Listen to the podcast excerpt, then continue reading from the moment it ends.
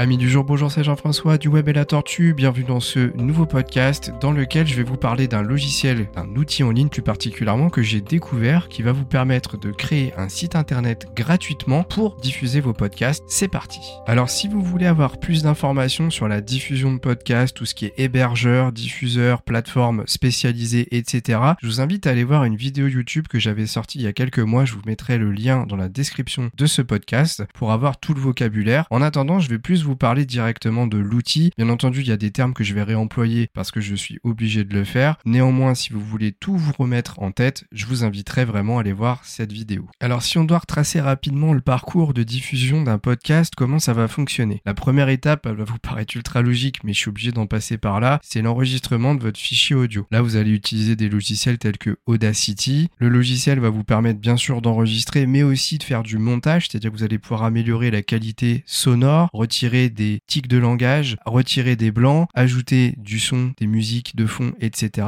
etc. Donc jusque là, je dirais que c'est pas trop compliqué dans le sens où si vous avez vos thématiques, vos idées, il va simplement falloir trouver des tutos et c'est assez facile d'utilisation d'Acity contrairement à un logiciel de montage vidéo. C'est assez facile à prendre en main. Il va falloir apprendre à trouver des musiques, par exemple, des effets sonores, mais honnêtement, c'est pas ce qui est le plus compliqué à comprendre dans l'univers du podcast. Donc imaginons votre fichier audio est prêt, vous vous êtes prêt à lancer votre premier podcast sur Internet et là, ça devient un peu plus compliqué. En fait, sans rentrer dans le détail parce que c'est pas le but de ce podcast, il va falloir déjà trouver ce qu'on appelle des hébergeurs. Les hébergeurs, en fait, c'est des applications en ligne, des outils qui vont vous permettre de stocker vos fichiers audio sur Internet et de les rendre diffusables par les diffuseurs, les plateformes de diffusion. Je vais vous donner quelques exemples. Par exemple, chez les plateformes d'hébergement, on va retrouver Ocha, Acast, Encore, Podbean, Buzzsprout et celui dont je vais vous parler aujourd'hui qui s'appelle Transistor mais on va y revenir après. Alors bien entendu, on a d'autres, hein, mais on va passer maintenant aux exemples de plateformes de diffusion. là, on va parler de Spotify, Apple Podcast, Google Podcast. On a aussi SoundCloud qui fait de la diffusion. Pour faire simple, la différence entre un hébergeur et un diffuseur, eh bien, c'est que l'hébergeur va stocker vos fichiers audio en vue de les diffuser et les plateformes d'écoute, les plateformes de diffusion, elles, elles vont simplement permettre à vos futurs auditeurs d'écouter via des boutons de lecture, de pause, les fichiers audio. Du coup, vous allez peut-être vous poser la question de comment se fait la liaison entre un hébergeur et un diffuseur. Eh bien, c'est assez simple. En fait, quand vous allez commencer à héberger vos fichiers audio chez votre plateforme d'hébergement, eh bien, cette plateforme va vous générer ce qu'on appelle un flux RSS. Un flux RSS, c'est une sorte de page web spécifique qui a pas vraiment de mise en forme, c'est souvent très très moche, qui va stocker du texte avec des informations. Ces informations, il y a des outils qui vont être capables de les lire et de les rediffuser. Par exemple, sur les blogs type WordPress, on a des flux RSS et il y a des logiciels qui vont être capables d'aller rechercher les informations du blog pour les retranscrire à l'extérieur. Bah, pour les fichiers podcast, c'est la même chose. Donc on a un hébergeur qui va générer un flux RSS de données audio et les plateformes d'écoute, Spotify, Apple Podcast, etc., vont être capables d'aller puiser dans ce flux RSS pour retrouver les informations du podcast, des podcasts d'ailleurs qui sont dans l'émission.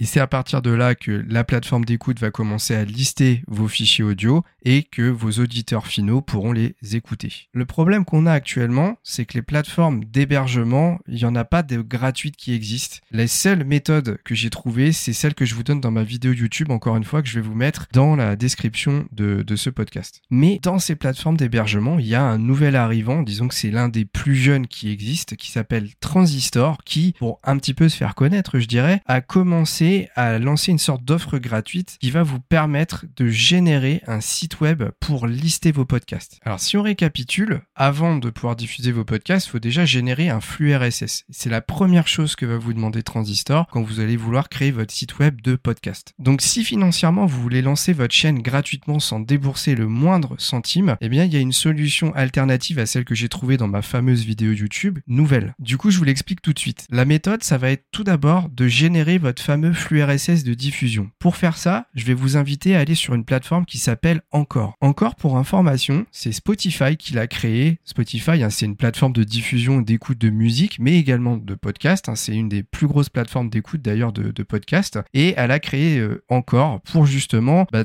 permettre aux personnes gratuitement, en tout cas dans une offre gratuite, bien sûr il y a des offres payantes, mais il y a une base gratuite, de commencer à générer leur fameux flux RSS. Quand ce flux RSS est généré, bah c'est cool parce qu'avec ça, vous allez pouvoir aller taper à la porte de Transistor dans sa page web. D'ailleurs, je vous mettrai l'URL de la page pour créer le site web dans cette description parce que quand vous arrivez sur la page d'accueil de Transistor, bien entendu, c'est pas forcément quelque chose qu'ils mettent en avant parce que eux, leur but, c'est bien entendu de vous faire prendre une offre payante. Ainsi, une fois que vous aurez communiqué votre flux RSS, vous allez recevoir un email de confirmation pour vérifier que c'est bien vous le propriétaire du flux. Alors bien sûr, ça veut dire que quand vous allez générer votre flux RSS côté encore, il faudra bien mettre la bonne adresse mail. Et à partir de là, via Transistor, si votre flux RSS est bien confirmé, bah, vous allez pouvoir simplement et gratuitement créer un site web qui va permettre de lister vos épisodes et par la même occasion de les référencer sur le moteur de recherche Google. Et oui, parce que en fait, comment vont se nourrir les plateformes de diffusion Je rappelle, un Apple Podcast, Spotify, etc. Eh bien, il y a aussi une notion de référencement naturel. Et donc, plus votre émission va être visible sur Google, plus il y a de chances que ces plateformes vous diffusent naturellement. Et donc, grâce à ce site internet, vous allez pouvoir vous indexer dans les résultats de Google et ainsi rendre visible votre euh, podcast, vos podcasts, pardon, via les plateformes de diffusion. Alors, bien entendu, dans Transistor, il y a une série de paramétrages pour customiser l'identité graphique, l'identité visuelle du site internet. Hein. Vous allez pouvoir changer des couleurs, personnaliser les polices de caractères, incorporer votre logo et avec ça, vous aurez une sorte de mini site avec une vraie identité graphique. Franchement, pour commencer et surtout gratuitement, c'est vraiment pas mal parce qu'on ne demande pas un site de podcast d'être phénoménal techniquement et ça fait largement le taf hein, ce que propose euh, Transistor. Donc vraiment, je vous conseille l'outil. Encore une fois, bien entendu, là c'est pour commencer quand on n'a pas de budget. Et bien entendu, si vous en avez par la suite, bah, je vous inviterai plutôt à prendre une option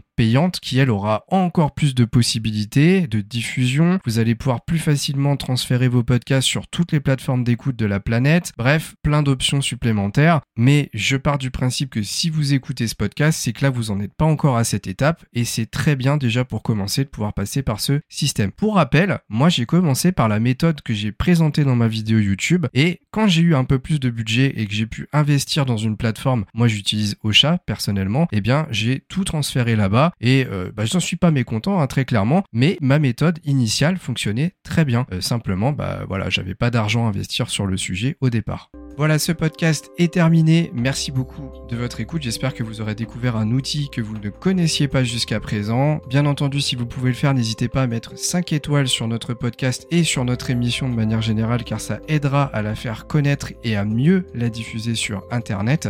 Et moi sur ce, je vous dis à la prochaine pour un nouveau podcast du Web et la Tortue.